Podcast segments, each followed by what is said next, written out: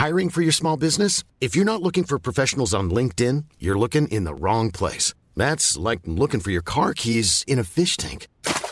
LinkedIn helps you hire professionals you can't find anywhere else, even those who aren't actively searching for a new job but might be open to the perfect role. In a given month, over 70% of LinkedIn users don't even visit other leading job sites. So start looking in the right place. With LinkedIn, you can hire professionals like a professional. Post your free job on linkedin.com slash people today.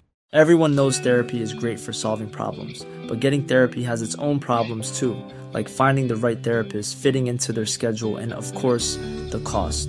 Well, BetterHelp can solve those problems. It's totally online and built around your schedule. It's surprisingly affordable too. Connect with a credentialed therapist by phone, video, or online chat, all from the comfort of your home.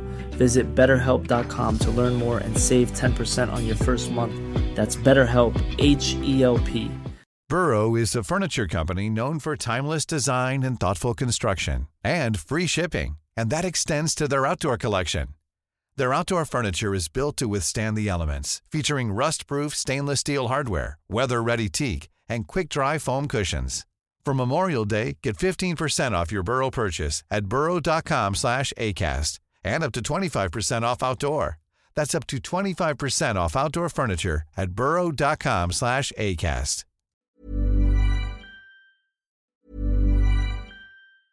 Burrow is a furniture company known for timeless design and thoughtful construction, and free shipping, and that extends to their outdoor collection.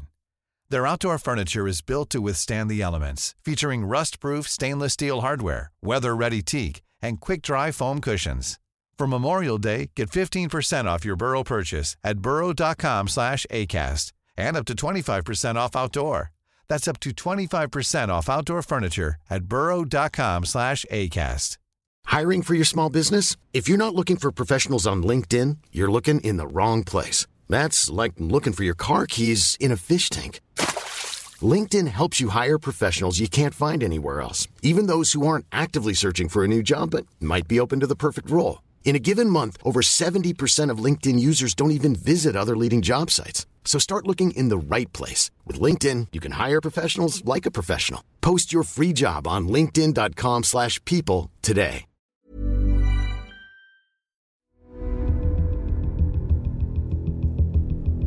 Les histoires du crime Mathéo Ferrux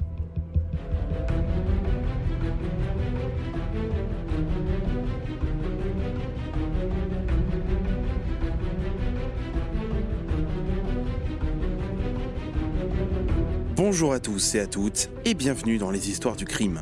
Pour ce premier épisode, nous partons en Charente pour une affaire toujours non résolue de nos jours, malgré le fait que l'enquête ait été relancée en 2020. C'est l'affaire Méchino.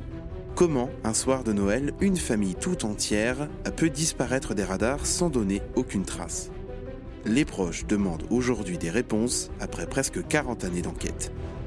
Cette émission est réalisée en partenariat avec Radiographite, radio locale et associative située à Compiègne, dans l'Oise, que vous pouvez écouter sur le 94.9 FM ou sur graphite.net.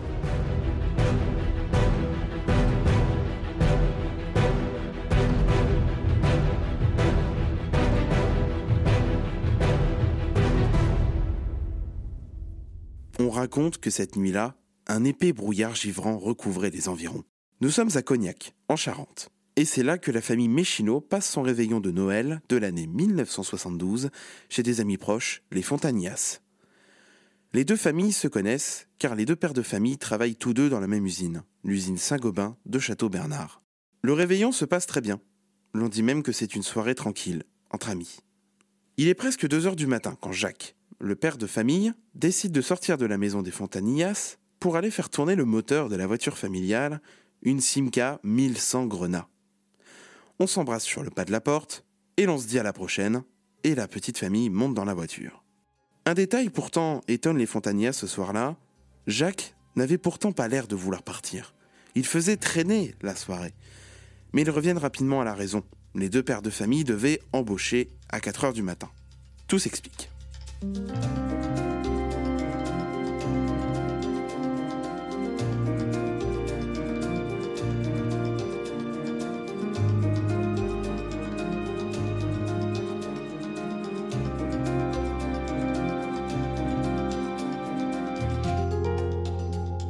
Le lendemain, Jacques ne se présente pas à l'usine, ce qui inquiète particulièrement ses amis et ses collègues.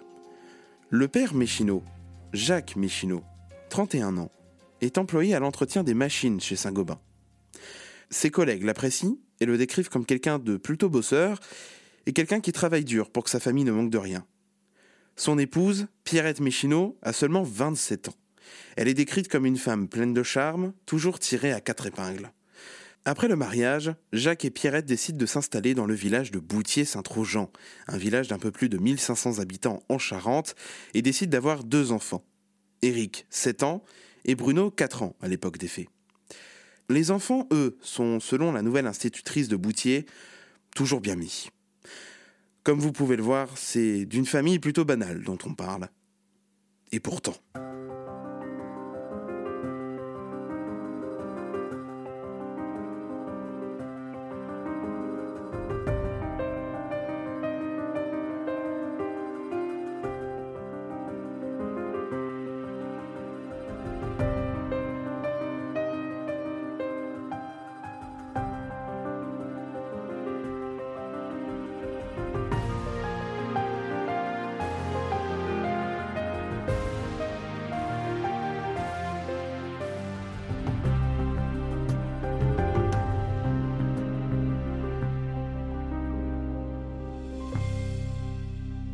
Un voisin des Méchinots s'inquiète.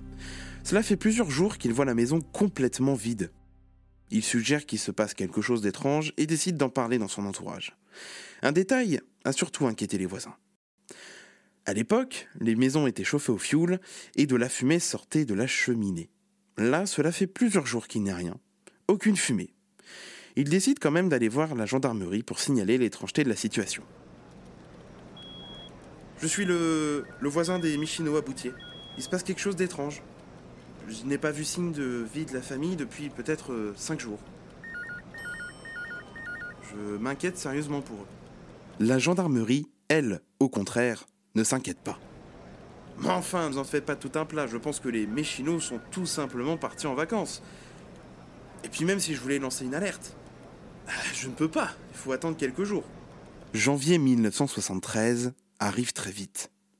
Et l'on pense tous, bien sûr, que les Méchinos sont partis en vacances. Après tout, pendant la période de Noël, ce n'est pas si inquiétant. Pourtant, l'inquiétude, elle, va prendre de l'ampleur, car à la rentrée scolaire de janvier 1973, Bruno et Éric Méchineau ne se présentent pas à l'école. Le 6 janvier 1973, Pierre Hénard, le père de Pierrette, signale à la gendarmerie la disparition de sa fille, son beau-fils et de ses deux petits-enfants. C'est à ce moment que la gendarmerie commence à prendre au sérieux les inquiétudes qui rôdaient depuis quelque temps et décide donc de lancer une alerte. En premier lieu, bien sûr, ils décident d'aller fouiller le domicile familial. Ils se rendent donc au 14 route de Saint-Trojan, à Boutier-Saint-Trojan, et forcent la porte. Et la scène qu'ils vont découvrir dans le domicile familial va leur glacer le sang.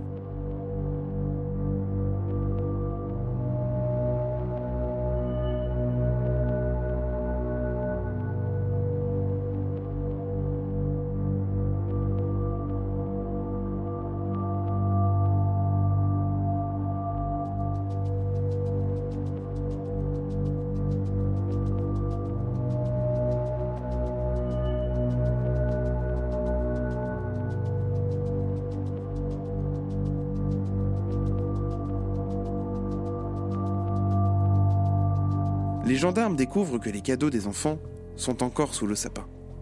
Au mois de janvier 1973. Ils découvrent aussi que le repas de Noël des Michino est encore dans le frigo, complètement intact.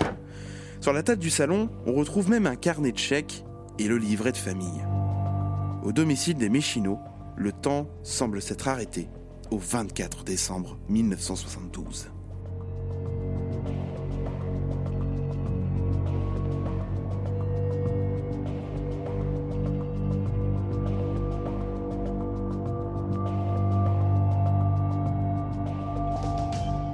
Évidemment, comme dans tout petit village, des rumeurs commencent à circuler.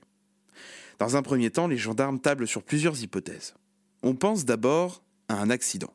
En effet, Cognac et Boutier ne sont qu'à quelques kilomètres, et au vu du temps capricieux de ce soir-là, ce n'est pas impossible que les Méchinots aient fini leur trajet dans l'eau ou dans un ravin. Alors, on mobilise toutes les forces disponibles. La gendarmerie déploie des plongeurs et des hélicoptères sur le trajet Cognac-Boutier. Et les recherches courent, mais ne rendent rien. Rien. Mais bon Dieu, où sont-ils passés?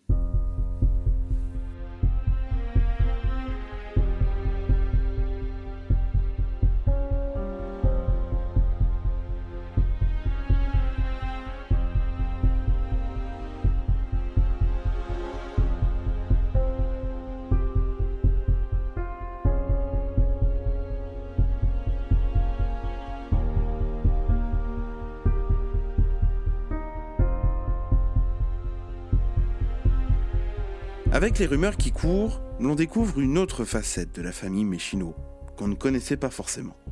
Le couple était en fait en pleine explosion. Et la cause Pierrette avait un amant. On pense donc que, fou de jalousie, Jacques aurait jeté tout le monde dans un trou.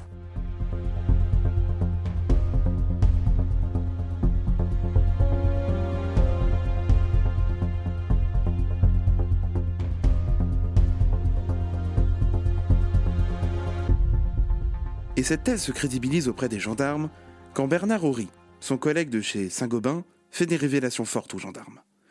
Jacques Michino est en fait quelqu'un d'assez nerveux, quelqu'un qu'il ne fallait pas chatouiller. Il déclare également aux gendarmes des propos à glacer le sang.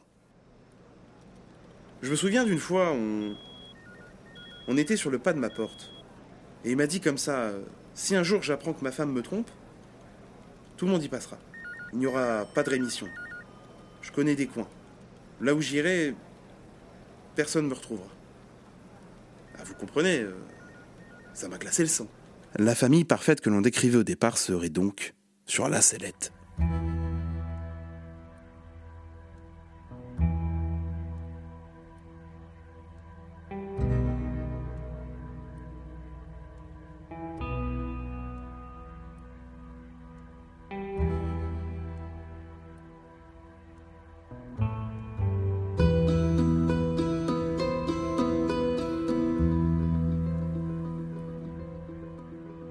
Se met à la recherche de coins pour des suicides collectifs et dans la région, bah ça ne manque pas. On penche du côté des Sablières ou encore autour des carrières de Saint-Même, situées un peu plus loin que Boutier-Saint-Trojan. Et à ce moment de l'enquête, les choses s'accélèrent. La mairesse de Saint-Même, les carrières, a consulté les gendarmes. Un pêcheur a sorti proche de l'habitation des parents de Pierrette un crâne qui ressemblerait à un crâne d'enfant. Encore une fois, fausse alerte. Les gendarmes y voient, eux, un crâne d'oiseau. On a ensuite retrouvé un véhicule dans la Charente, mais une nouvelle fois, ce n'était pas eux. Les gendarmes se penchent aussi sur le compte bancaire de la famille. Et surprise, rien n'a bougé depuis leur disparition. Après des mois et des mois sans trouvailles, l'affaire n'avance pas, à la grande déception des proches qui cherchent des réponses. En 2002, dans une interview pour le journal Charente Libre, Jean-Paul Méchineau, le frère Jacques Michineau, n'hésite pas à se prononcer 30 ans après la disparition de la famille. Pour lui, le suicide collectif Impossible Il dira même J'espère qu'ils sont ailleurs. Mais il ne faut pas oublier la réalité, les évidences.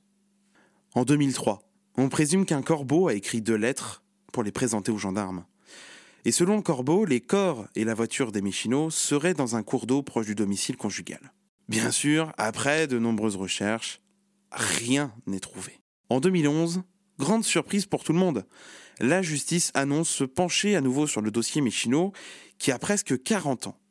Alors, dans plusieurs villages de la Charente, dont Boutier-Saint-Tronjean, un important dispositif de gendarmes se déploie pour tenter de répondre aux questions encore sans réponse. Et avec les nouveaux dispositifs technologiques, la gendarmerie repasse aux endroits où les recherches sommaires avaient été effectuées dans les années 70, lors de la disparition des Méchinots. Et encore une fois, rien n'a été retrouvé pendant ces recherches. À cette époque, Jean-Paul Méchineau espère que les recherches vont aboutir pour enfin faire leur deuil. On est dans le néant. Rien n'a été retrouvé. Tout est là, euh, en suspens. Jean-Paul Méchineau était proche de Jacques et encore aujourd'hui n'imagine pas un seul instant que son frère ait pu faire mal à ses propres enfants, et à son épouse.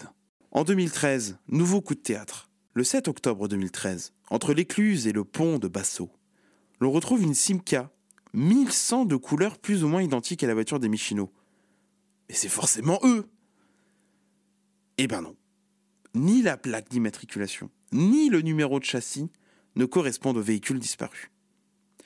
La gendarmerie décide de lancer un appel à témoins et d'ouvrir une adresse électronique dédiée. L'affaire aurait pu s'arrêter là, sans plus d'informations. Pourtant, un nouveau courrier anonyme va venir relancer l'affaire.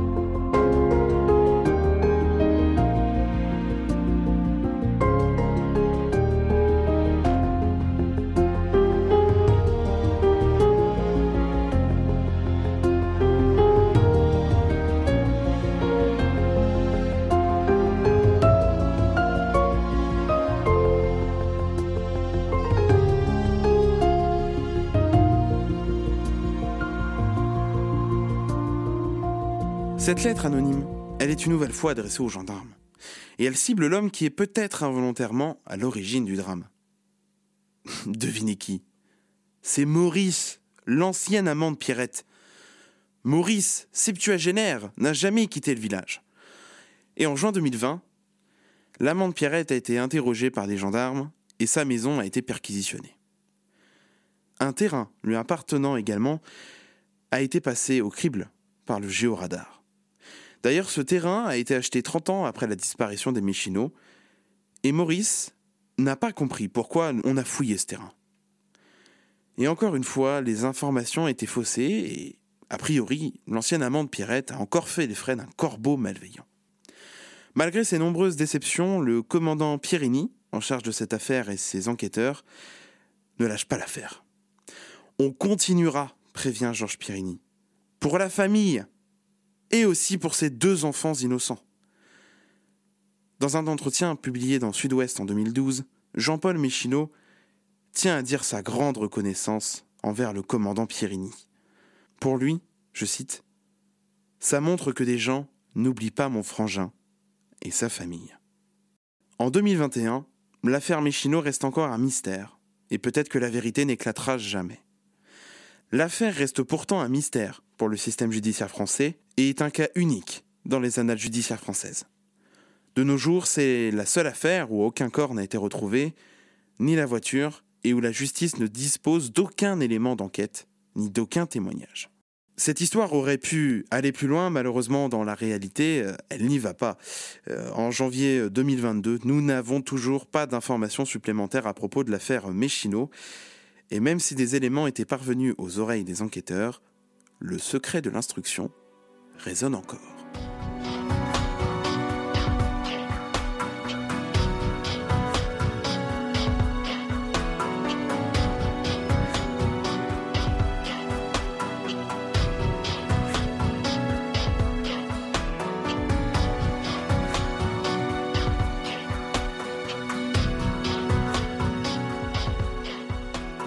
Voilà pour euh, l'affaire Méchino, cette histoire incroyable que je souhaitais vous, vous raconter et que l'on va débriefer tout de suite. Alors c'est un épisode plutôt court, j'en ai conscience, mais comme je vous l'ai dit plus tôt, l'affaire elle est toujours en cours, l'instruction est toujours en cours.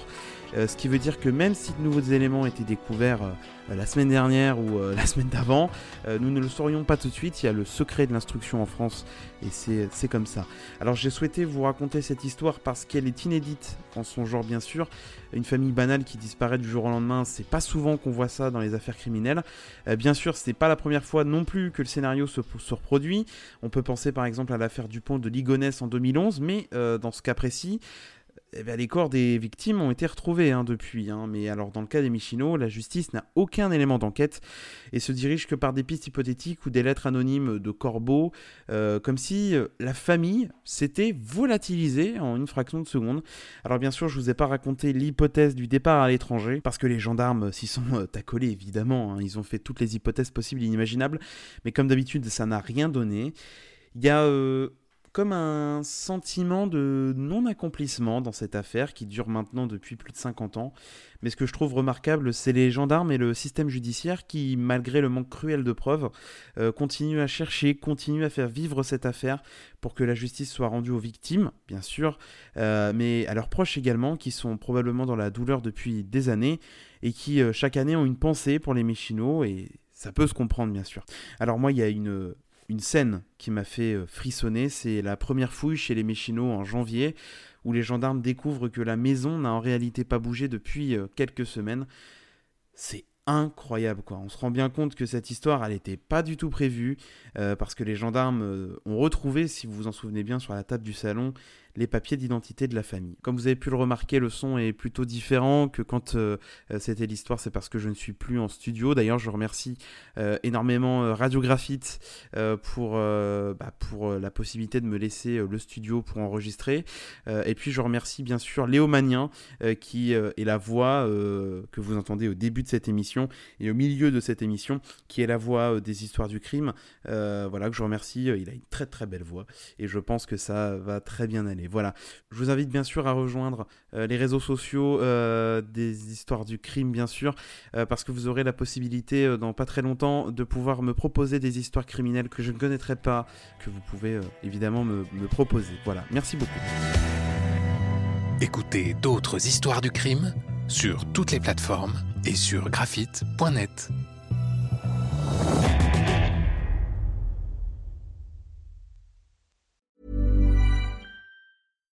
Hi, I'm Daniel, founder of Pretty Litter. Cats and cat owners deserve better than any old-fashioned litter. That's why I teamed up with scientists and veterinarians to create Pretty Litter. Its innovative crystal formula has superior odor control and weighs up to 80% less than clay litter.